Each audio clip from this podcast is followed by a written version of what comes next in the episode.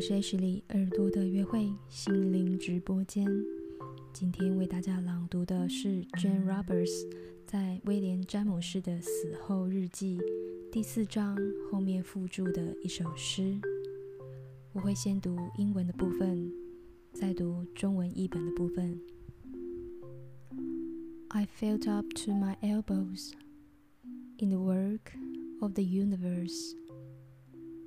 All without knowing what I was doing, as if fulfilling some purpose beyond my own intent, so that my most unconscious act fitted smoothly into some universal event, was part of some giant gesture in which the slightest motion of my mind or heart took unwitting part.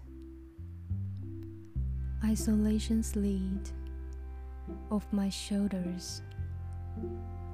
My private breath was such a public portion of the universe that I felt it build out cells in ship skimming the Mediterranean, while I stood continents away, alone and small, by my kitchen door.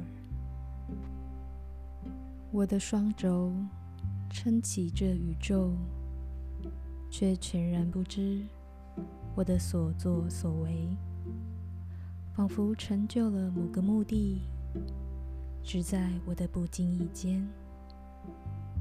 于是，那最无意识的举动，与某个宇宙事件契合无间，是某个庞然手势的一部分。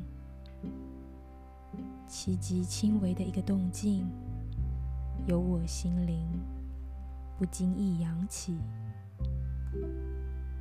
我的双肩滑落了一世独立。我私人的呼吸，竟是宇宙共有的一口气。我感觉它吹了满帆，掠过地中海的夜夜轻舟，而我伫立于大陆之外，在厨房门边，独自渺小。